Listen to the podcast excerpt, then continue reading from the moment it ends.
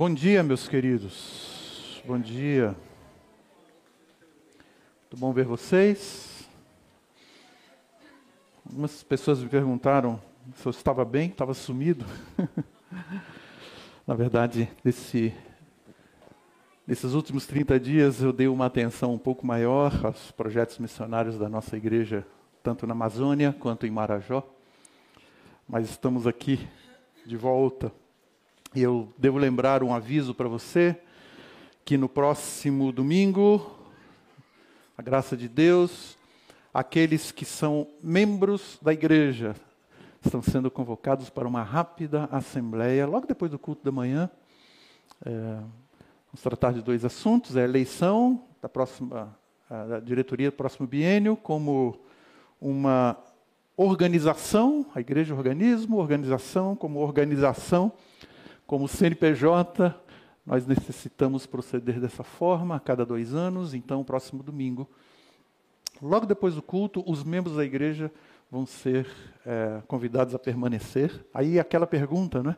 Será que sou membro, que não sou? Se você tem essa dúvida, é porque de repente você não é.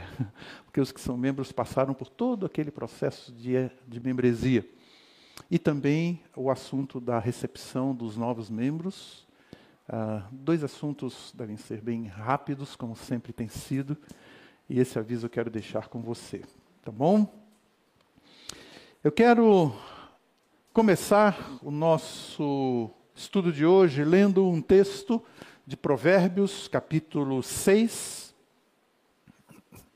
Não é o texto que nós vamos caminhar na exposição, mas apenas a título da introdução, Provérbios capítulo 6, e a partir do versículo 16, o texto diz assim: Seis coisas o Senhor odeia, e a sétima a sua alma abomina: olhos altivos, língua mentirosa, mãos que derramam sangue inocente, coração que faz planos perverso, perversos pés que se apressam para fazer o mal, testemunha falsa que profere mentiras e, a sétima, o que semeia discórdia entre irmãos.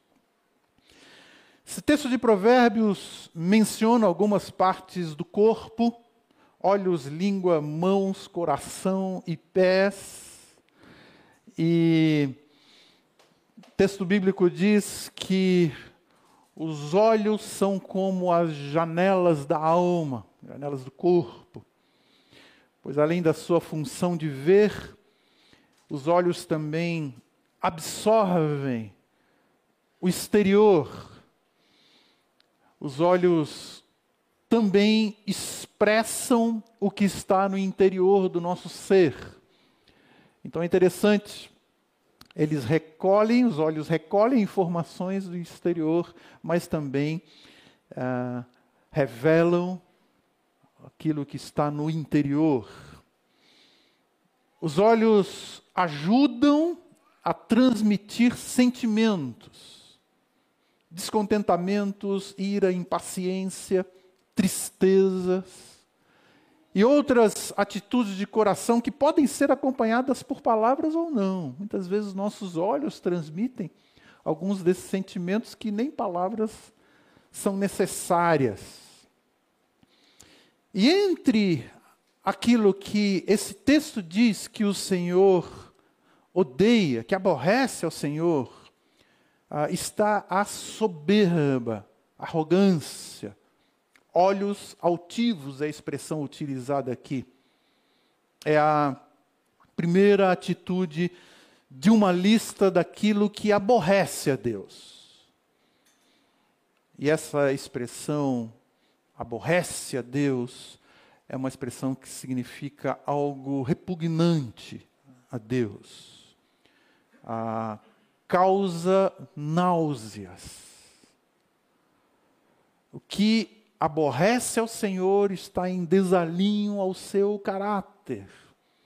E nesse texto de Provérbios, olhos altivos retrata essa atitude de soberba, de arrogância, porque também sugere alguém numa posição ou que se coloca numa posição de superioridade. E uma pergunta: por que Deus considera tão detestável? Por que isso causa repugnância a Deus? Ah, para um Deus que tudo criou, considerando as dimensões do universo, as dimensões do seu próprio caráter, da sua própria pessoa.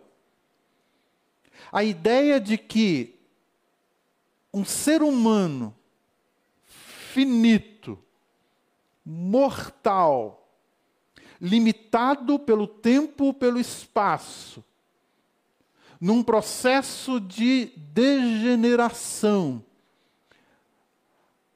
se coloque acima de outros seres humanos iguais e despreze ou menospreze a Deus, isso é digno de repulsa. É isso que esse texto de Provérbios está dizendo. Esse é o assunto do texto de hoje, o nosso Salmo 131. Que hoje nós vamos olhar o Salmo 131 na série que estamos estudando nos domingos, nos domingos, não só pela manhã, como à noite também. Coração Exposto, uma série em Salmo. Então eu queria iniciar o Salmo 131 considerando ah, o que esse texto de Provérbios está dizendo, sabedores do posicionamento de Deus diante de uma atitude como altivez e arrogância. Quem sabe não é um começo tão amigável, ah, como muitas vezes nós imaginamos que deveria ser o começo de um estudo, mas é, propositadamente estou trazendo esse texto de Provérbios para que nós possamos estar sempre muito conscientes do posicionamento de Deus diante de ah, essa atitude da arrogância, de altivez. Vamos olhar um pouquinho o contexto do Salmo 131. Em um momento profundo e consciente de quebrantamento, o salmo anterior, 130, e que possivelmente não tenha sido do mesmo escritor do Salmo 131, o Salmo 131 é atribuído a Davi e o Salmo 130 não há essa identificação. Mas esse Salmo 130 mostra que o escritor sabia muito bem sobre a sua natureza humana e a natureza misericordiosa do Senhor. E essa consciência sobre quem é o ser humano e quem é Deus se aloja no coração do escritor do Salmo 130. Depois de uma reflexão naquele salmo sobre questões pessoais, sobre fraquezas e fracassos e o perdão gracioso de Deus.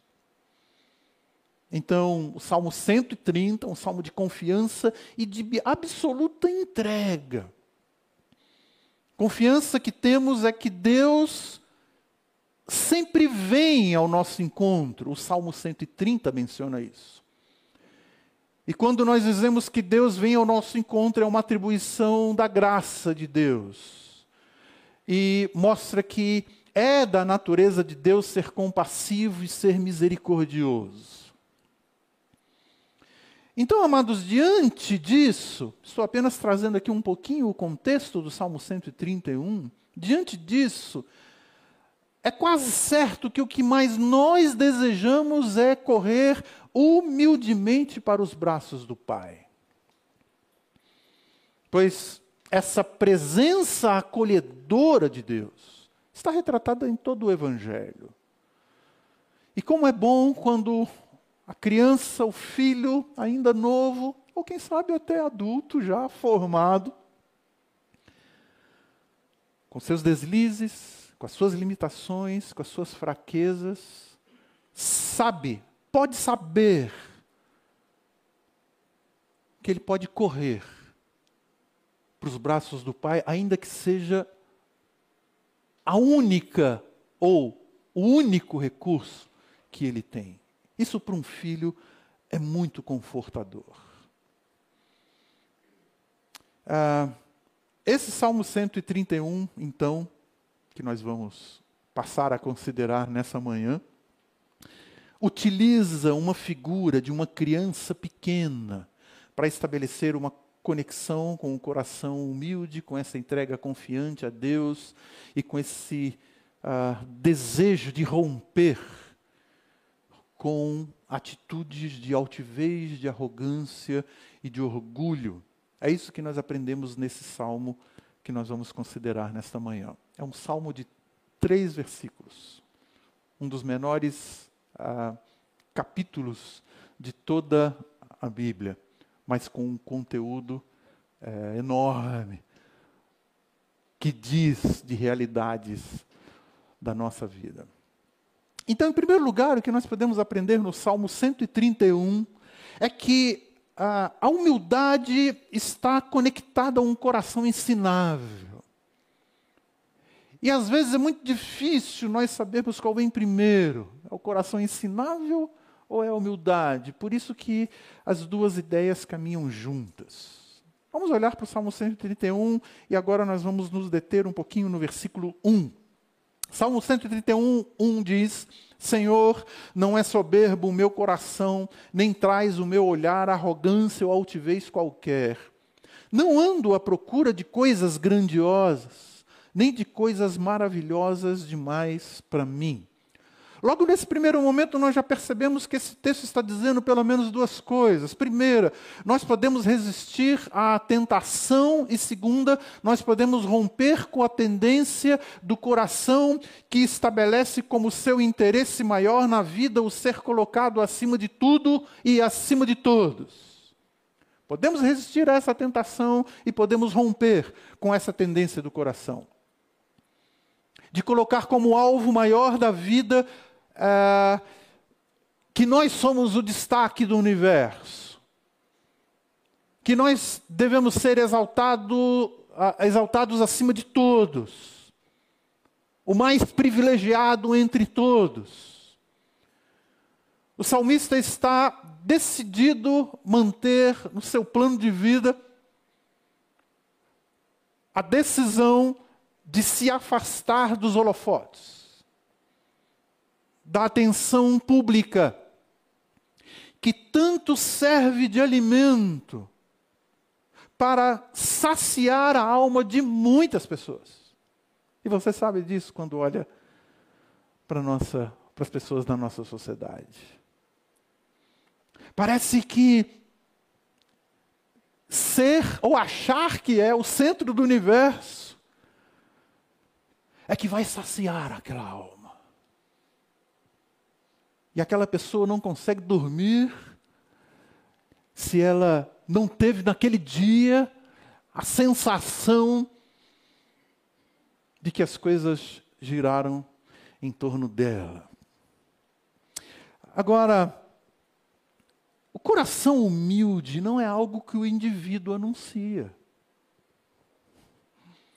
Aquele que se declara com essa qualidade, acabou de perder a qualidade. Né?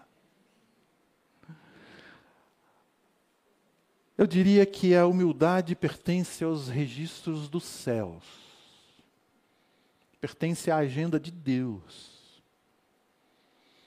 Mas alguém pode dizer: olha se, mas não parece que é isso que o salmista está fazendo? Anunciando essa virtude, falando de si. Ah, não.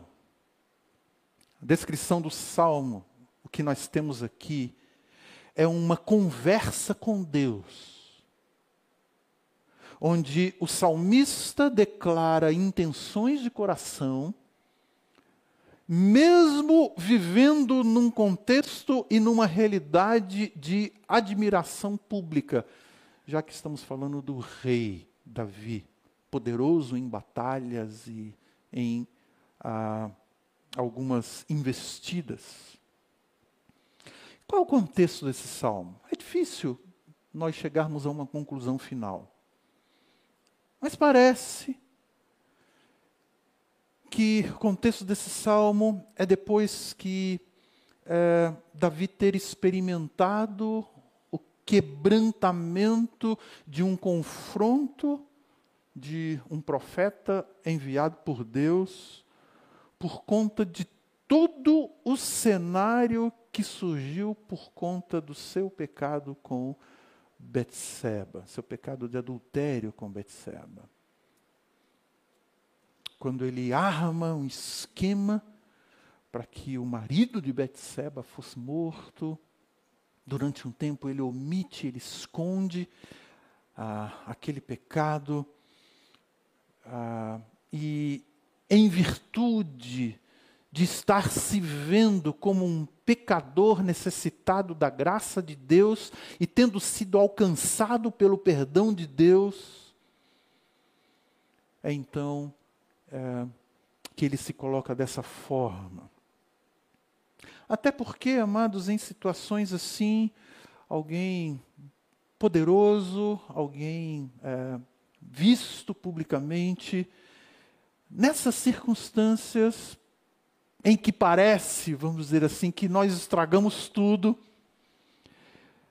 nós queremos encontrar um cantinho, uma cova bem profunda, nos enfiarmos nessa cova, tentar fugir de tudo e de todos. Porque dizemos assim: estragamos tudo, estraguei tudo. É como que dizendo, muito bem, Senhor, eu não sou tudo aquilo que as pessoas pensam que eu sou, acham que eu sou. Muito bem, Senhor, o Senhor me conhece muito bem, me conhece no íntimo.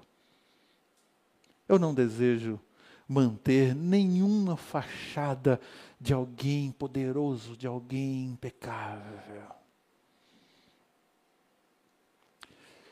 Agora, queridos, não nos enganemos. Para o arrogante, para o empavonado. Deus vai permitir situações para produzir quebrantamento no seu coração e levá-lo a uma consciência sobre quem é, na realidade, o ser humano e quem é Deus e onde ele está. Muitas vezes nós vemos uma pessoa ativa, arrogante, uh, nós queremos ir lá e dar uma rasteira nessa pessoa, né? Quando nós estamos tratando de uh, contexto de cristão, e se isso acontece, não se enganem. Deus vai produzir situações e permitir situações para levar esse sujeito ao quebrantamento. E é melhor que esteja nas mãos de Deus do que nas nossas. Sempre. No Salmo 51, atribuído a Davi, quando ele está naquele processo de confissão e recorrer ao perdão de Deus. Versículo 17 do Salmo 51, ele diz: é, Porque aquilo que agrada ao Senhor é o coração quebrantado e contrito, muito mais do que sacrifícios. E quando é que isso acontece muitas vezes conosco? Ou com aquela pessoa altiva? É quando nós temos essa consciência de que a nossa arrogância, de que o nosso orgulho afeta a nossa espiritualidade enoja a pessoa de Deus. E nós percebemos que aqueles esforços que tanto fazemos são tão enganosos para tentar aparentar aquilo que de fato não somos. Nos cansamos disso. Somos confrontados com a nossa limitação, com as nossas realidades. Isso pode vir através de, de confronto com uma verdade bíblica nós somos confrontados, e eu diria, se é, em algum momento nós percebemos que há essa tendência no nosso coração, é, vamos olhar um pouquinho para o livro de Provérbios. É um dos, dos textos bíblicos que nos ensinam muito a romper com a arrogância. Ou esse quebrantamento de coração pode vir pelo fato daquela pessoa ter sofrido uma injustiça ou uma rejeição.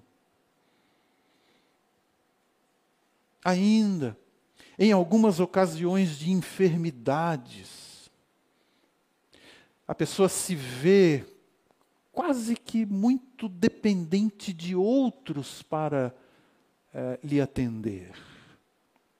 Ela não sabe se aquela doença vai evoluir, se ela vai entrar num processo de superação, de melhora. E quem sabe em situações assim, Deus está fazendo com que aquela pessoa experimente o que é coração quebrantado. Um senso de, de dependência enorme surge em situações assim. E ali existe um desejo de, de, de entrega sem precedentes a Deus. Porque nós, nós dizemos assim: o que, que valeu tudo aquilo que eu tentei mostrar, ou que o meu coração intentava? Estou aqui com um diagnóstico tão difícil de ser encarado. Ou, quem sabe, alguns eventos desapontadores. Programou-se todo um evento e as coisas não saíram é, como eu imaginava. Mas as pessoas sabem que fui eu que programei aquele evento. Aí no dia faltou luz, no dia caiu um temporal.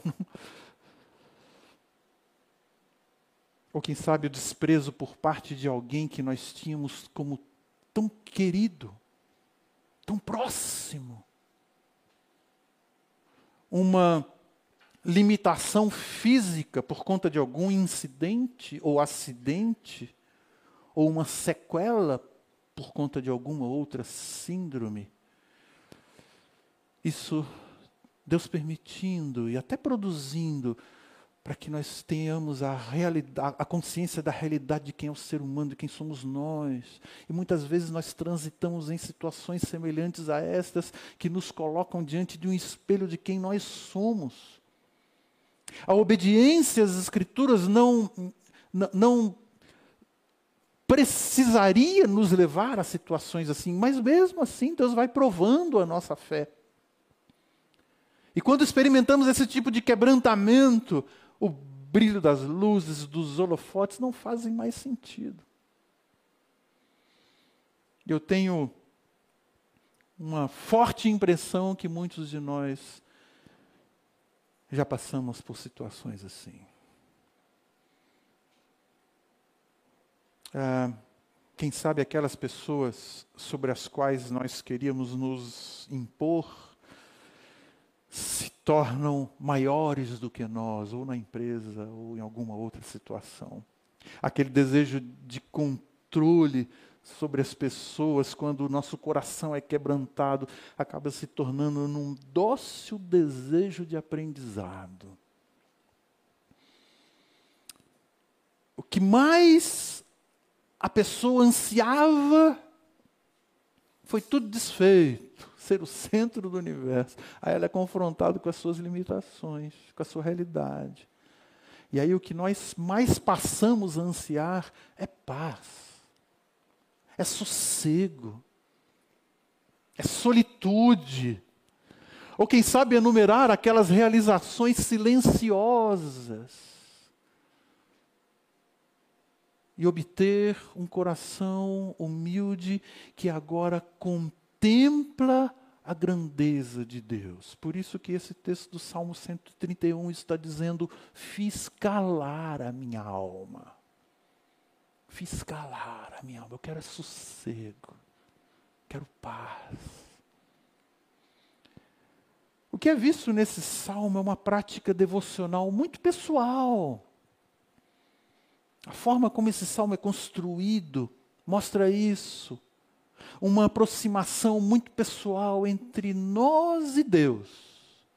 Parece que nesse momento ali o salmista não quer ter ninguém do seu lado, é ele Deus.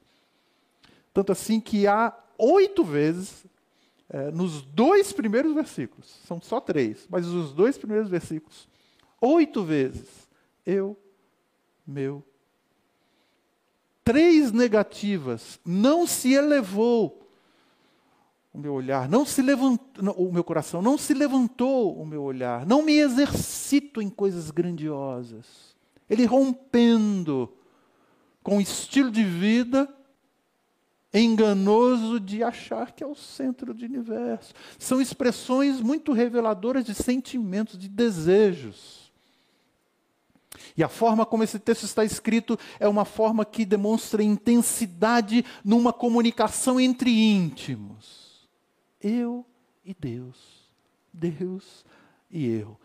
Entre íntimos que sabem qual é o assunto.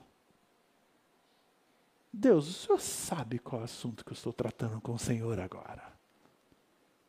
Sabe, naquele relacionamento de intimidade que nós temos com o cônjuge, você sabe do que eu estou falando agora.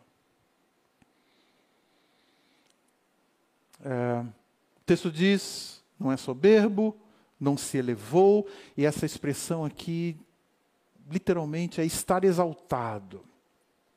Porque essa muitas vezes é a motivação do coração que está na raiz da arrogância, do orgulho.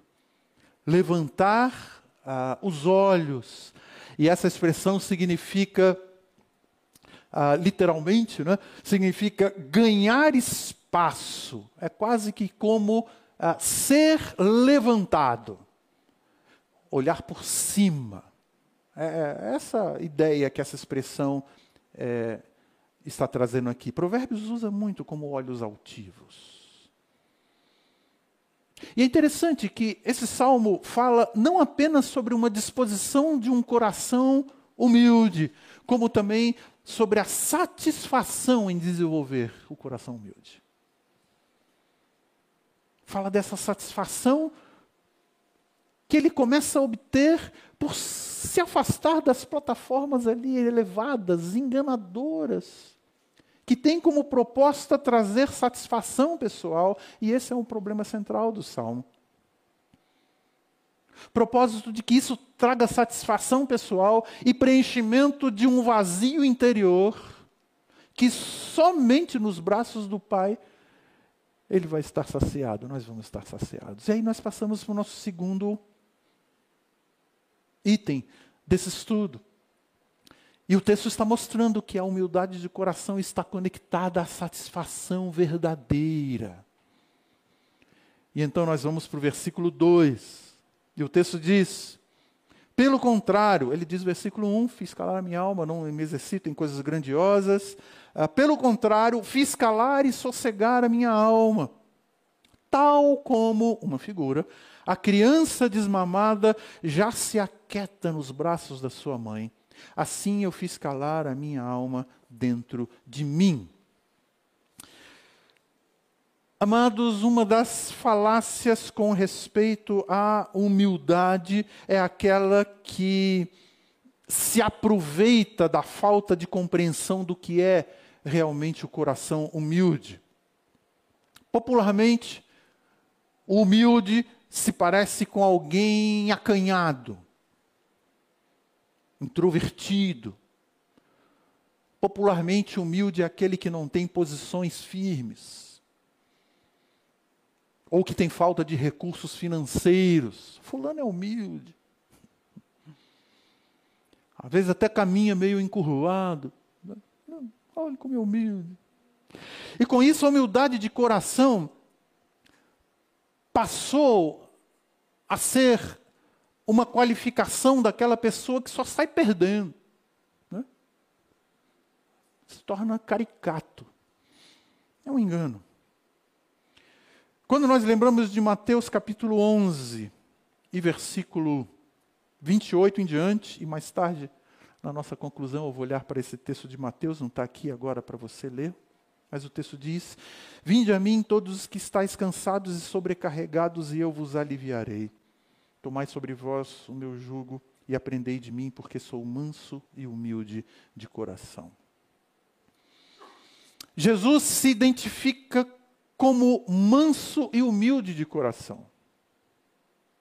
Se nós queremos ter uma noção sobre o que é um coração humilde, é só olhar para Jesus. Não tem nada de caricato na pessoa do Senhor Jesus. Não tem nada de perdedor na pessoa do Senhor Jesus. Ele rebatia os fariseus. Ele argumentava com doutores da lei. Ele advertia, denunciava pecado. E ainda era reconhecido como alguém que tinha autoridade. Sou manso e humilde de coração. Então, o que esse salmo está retratando é alguém confiante que, nas suas angústias de alma e diante de pressões externas e internas do coração, ele está agora plenamente satisfeito, plenamente suprido pela fonte que sacia de fato e verdadeiramente aquilo que a sua alma precisa ter de preenchimento, a pessoa de Deus. Essa expressão fiz calar a minha alma. Ah, esse fiz calar significa estável, aplanado, significa sem oscilações, ou ainda livre de ansiedades. Por quê? Porque as suas buscas para as questões da alma foram satisfeitas. Ah, e é uma expressão que denota decisão. Fiz calar. Por mais que tenham pressões de fora, dizendo não engula essa. Por mais que tenha pressões do meu coração dizendo se impõe ainda que você tenha que passar por cima dele ou dela. O texto bíblico está dizendo que o coração não precisa estar agitado, febril, irritadiço, correndo de uma fonte para outra numa busca incansável pela satisfação da vida, que se não for o centro do universo, eu estou na pior. E aí, nessa declaração sobre a sua condição de paz interior, o salmista utiliza a figura de um bebê que tranquilamente, tal como um bebê tranquilamente agora descansa com a sua mãe. E duas vezes esse salmo utiliza a expressão desmamado para descrever a criança que não precisa mais chamar atenção para ser saciada. Não precisa mais estar ah, inquieta para ser alimentada, não precisa mais se esforçar para obter o alimento, agora ele já tem, já está saciado. Numa uh, corrida desordenada da vida, que corria atrás de subterfúgios para que a vida tivesse sentido, descanso ou paz, enganosamente corria atrás disso. Mas agora ela encontrou o verdadeiro sentido da sua satisfação. Essa é a confiança que dá satisfação, queridos. Ah, até uma ideia vinda, provinda na esteira ali do Salmo 130, quando ele clamava das profundezas, essa é uma expressão do Salmo 130, clamava das profundezas pela quietude, pela paz, pelo conforto, e encontrou em Deus. E quem sabe cabe aqui então uma pergunta, uma reflexão muito pessoal para nós. Do que é que nós precisamos ser desmamados? O salmista diz que rompeu com aquele desejo de ser o personagem proeminente na história. Ele buscava isso para ser alimentado, para ser saciado. Ele rompeu com o desejo de ser o centro no qual gira o universo ele está desmamado dos enganos que a sociedade propõe, que a satisfação e o sentido da vida é para aquele que crê e busca nessas fontes que são voláteis, passageiras e que até fontes que, que declaram independência de Deus. Aí o salmista diz: Eu não preciso mais disso, agora eu estou saciado, estou bem alimentado. E essa é uma, uma verdade tão intensa no coração dele, tão emocionante para ele, que ele quer compartilhar com toda a nação. Ele, ele não se cabe em si descobrindo essa verdade. Por isso que no Salmo, por isso que no versículo 3 desse Salmo, Salmo 131, versículo 3, ele diz: Espera, ó Israel, no Senhor. Tá? No Senhor.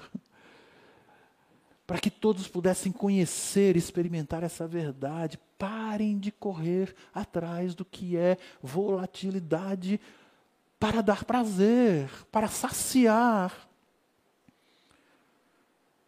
Eu penso que é muito possível que algumas pessoas tenham a necessidade de ser desmamadas de algumas dessas fontes que só geram soberba, altivez e arrogância. Ah, algumas dessas fontes, quem sabe, dependência de títulos, por mais que tenham esses títulos continue é, prezando por excelência, mas a dependência deles, a pessoa precisa ser desmamada. Posições, muitas vezes ela precisa ser desmamada de aparência, ou sucessos alcançados na esfera profissional, que chega até mesmo a menosprezar aquele que está lutando por uma colocação no emprego. Muitas vezes, a própria família bem-sucedida tem se tornado motivo de altivez para alguns. Vejam, meus filhos, meus netos. Ou quando muitas vezes essa pessoa tem uma boa articulação na sua comunicação e que cons consegue chegar em espaços assim e intimidar alguns outros. Pessoas que recebem constantemente reconhecimentos e aplausos. Sem problemas, receba. Mas se isso tem servido para trazer o alimento, para saciar a alma daquela pessoa, essa pessoa ainda não encontrou o sossego e a paz de uma criança bem alimentada. Ah, pessoas muitas vezes, amados, caem numa armadilha que é a exaltação dos seus feitos. E algumas vezes, lá na frente, essa pessoa experimenta um fracasso naquilo que declarou como um grande feito seu.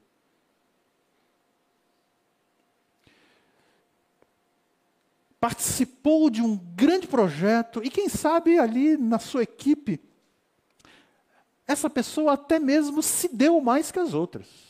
E era mais capaz do que as outras. Quem sabe sugeriu algo ali que serviu de, de, de start para que aquele projeto fosse o projeto bem sucedido. Aí chega lá, diante de todos da empresa, é, ele nem é mencionado. E ninguém da sua equipe, na hora de levantar o troféu, fez questão de corrigir que aquele ou aquela que teve a participação maior. A pessoa que passa por experiências como estas é, e acha que com isso ficou faminta, ela precisa ser alimentada pela fonte certa. Por mais que haja até injustiça em situações assim. E é muitas vezes quando, quem sabe, o seu talento nem é mais muito necessário, porque é, vem outras pessoas com talentos que se despontam naquela equipe. Aquelas experiências que de repente ela começou a enfrentar muitos problemas, ou familiares, ou profissionais, e aí ela não é tão buscada mais, não é tanto buscada mais quanto era por aquelas outras que constantemente estavam ali uh, nos aplicativos buscando conselho. Está lidando com a síndrome da obsolescência, parece que está sendo deixado de lado. Sabe o que acontece em situações assim, amados? Muitas pessoas se deprimem. Outras se tornam irritadiças. Algumas outras revoltadas com a vida, com as pessoas, com Deus. Querem, querem ser vistas como solitárias. É, e quem sabe ela está se perguntando: o que está acontecendo com a minha vida? Eu era tão projetado, eu era tão buscado, eu era tão reconhecido. O que, que está acontecendo? Pode ser que a altivez e a arrogância estejam resistindo no seu coração a algo que Deus está querendo produzir que tem valor, que é o coração quebrantado e o coração humilde. E aí que nós podemos testemunhar, provar da verdadeira satisfação da vida como uma criança desmamada ali na sua mãe. É, eu experimento sossego, estou saciado. Deus está alterando a minha dieta. O meu alimento para estar saciado agora é outro. E esse sacia e alimenta de fato. Muito bem, meu coração não é soberbo, meus olhos não se levantam, não me exercito em coisas elevadas demais para mim. Como a criança desmamada, fiz calar a minha alma é, dentro de mim. Como que nós podemos crescer nisso, adquirir isso? Como que nós podemos romper com essas fontes é, fugazes e falsas de alimento para a satisfação da nossa alma. Eu gostaria de concluir trazendo então as duas propostas. Primeiro, vamos lembrar que a satisfação verdadeira de vida é ser como Jesus e ver e viver a vida encontrada nele. E agora eu quero lembrar um pouco mais é, dentro do contexto dos texto de Mateus 11, 28 a 30. Jesus está dizendo: Venham a mim todos vocês que estão cansados e sobrecarregados, e eu vos os aliviarei. Tomem sobre vocês o meu jugo, aprendam de mim, porque sou manso e humilde de coração, e vocês acharão descanso para a sua alma. Porque o meu jugo é suave, o meu fardo é leve. Amados, pode ser que pessoas olhem para um enunciado desse, a satisfação é ser como Jesus, ver e viver a vida encontrada nele. Pode ser que muitos não acreditem nisso. Até porque, mesmo no, no evangelicalismo, no evangélico, algumas pessoas querem que Jesus as torne felizes nos moldes delas. E aí o texto vem e apresenta uma expressão dizendo: tomem o meu jugo isso parece algo muito difícil, muito pesado. No entanto, o Senhor Jesus nos chama para sermos felizes, saciados e satisfeitos, justamente quando nos convida para segui-lo, discípulos dele, aprendizes com ele. E ainda, o estar saciado, o preenchimento de alma, acontece na nossa vida, grande parte das vezes, sob choro, sob a percepção do contraditório, nas, nas aflições da vida, nas pressões, sob as influências da frustração por ter buscado em recursos fúteis. E aí isso vai tornando a humildade numa atitude consciente, mas vivendo num mundo e num cenário em que parece que a altivez é necessária. Senão você não é ninguém. Mas aí o Senhor Jesus nos chama, nos convida a romper com esse sistema,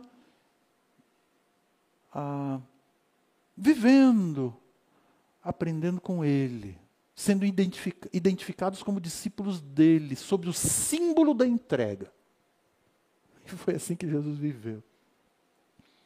E tem gente que pensa que satisfação, saciedade para as questões da alma, para, para as questões do ser, para, que, para as questões do existir, é estar assentado numa roda de amigos, recebendo elogios, afagos, rodeado de, de amizades, recursos, bens, sendo reconhecido. Ou quem sabe, alguns acham que é ficar pulando diante de relatos de milagres e maravilhas.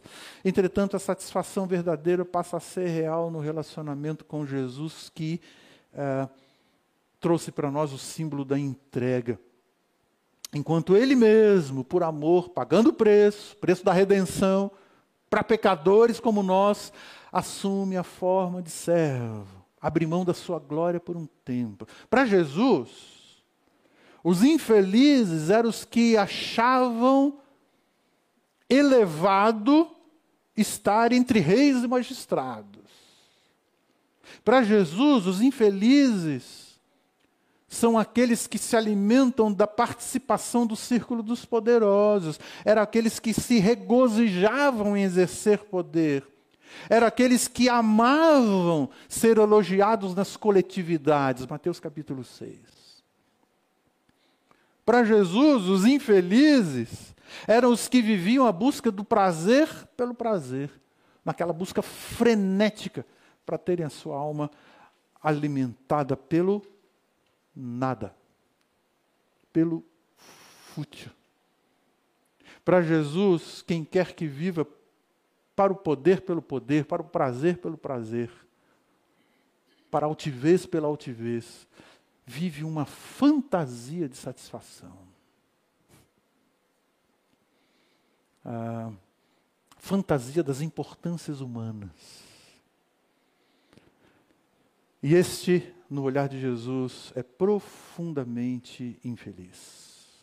O fato de ser discípulo daquele que é manso e humilde de coração vai fazer com que ressignifiquemos a nossa perspectiva do que é ser grande. E aí entramos no nosso segundo aspecto da nossa conclusão, já que podemos dizer que o nosso paradigma de grandeza é estabelecido pelo modelo de Jesus. E aqui lembrando aquele texto de Filipenses capítulo 2, do 5 ao 8, tenham entre vocês, e aqui é uma palavra para coletividade, para comunidade, para aqueles irmãos que se reuniam em nome de Jesus. Tende entre vocês o mesmo modo de pensar de Cristo Jesus, que ele, existindo em forma de Deus, não considerou o ser igual a Deus algo que deveria se apegar a qualquer custo. Pelo contrário, ele se esvaziou, assumindo a forma de servo, tornando-se semelhante a seres humanos e reconhecido em figura humana. Ele se humilhou, tornando-se obediente até a morte e morte das mais odiosas, morte de cruz.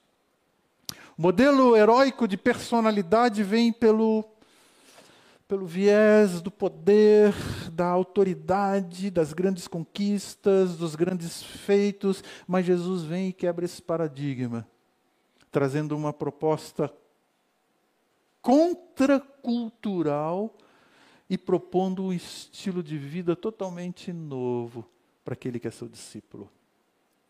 Meu coração não é soberbo, ó meu Senhor, o salmista Davi, nem meus olhos são altivos. Qual louco no mundo de hoje quer se identificar com alguém que é manso e humilde de coração? Quem é esse sujeito?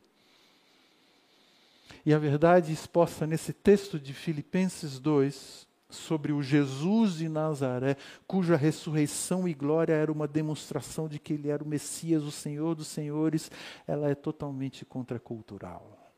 O Senhor dos Senhores, o Deus soberano, assume a forma de servo. Enquanto o sistema no qual vivemos faz com que as pessoas se agarrem àquilo até mesmo que não são, numa demonstração de poder, autoridade, Jesus abre mão da sua glória por um tempo, em função da sua missão, em função da sua obediência. Então, quando nós olhamos para a cruz, e hoje no nosso culto nós temos a celebração da ceia, quando nós olhamos para essa realidade da cruz, tendo Jesus percorrido o caminho da obediência, essa decisão não foi no sentido de torná-lo menor, não foi no sentido da descontinuidade da sua grandeza, contrário, diferente disso. Ali estava a evidência sobre o significado de ser Deus, o significado de ser grande. E quando olhamos para a cruz, vemos Deus encarnado morrendo, o pensamento deve ser: isto sim é poder. Isto sim é grandeza. Essa é a mente de Cristo. E que eu quero convidar vocês agora para participarem de um momento onde nós exaltamos o Senhor, é, participando da ceia. Vocês da banda, por favor, já podem vir. E aqueles que vão distribuir os elementos da ceia, por favor, já podem é, chegar até aqui, por favor. A ceia do Senhor a Bíblia diz que é um memorial quando nós temos a oportunidade de ser lembrados do sacrifício do Senhor Jesus. Nesse tempo ah, em que vamos participar da ceia, uma oportunidade para que você, onde, onde está, da forma como você está, é, tenha um tempo a sós com o Senhor, numa busca de percepção para a confissão, se de fato o Senhor Jesus tem sido é, o Senhor de toda a vida e do significado da sua vida também. Mas vamos ter esse tempo então com o Senhor e daqui a pouco vamos receber os elementos.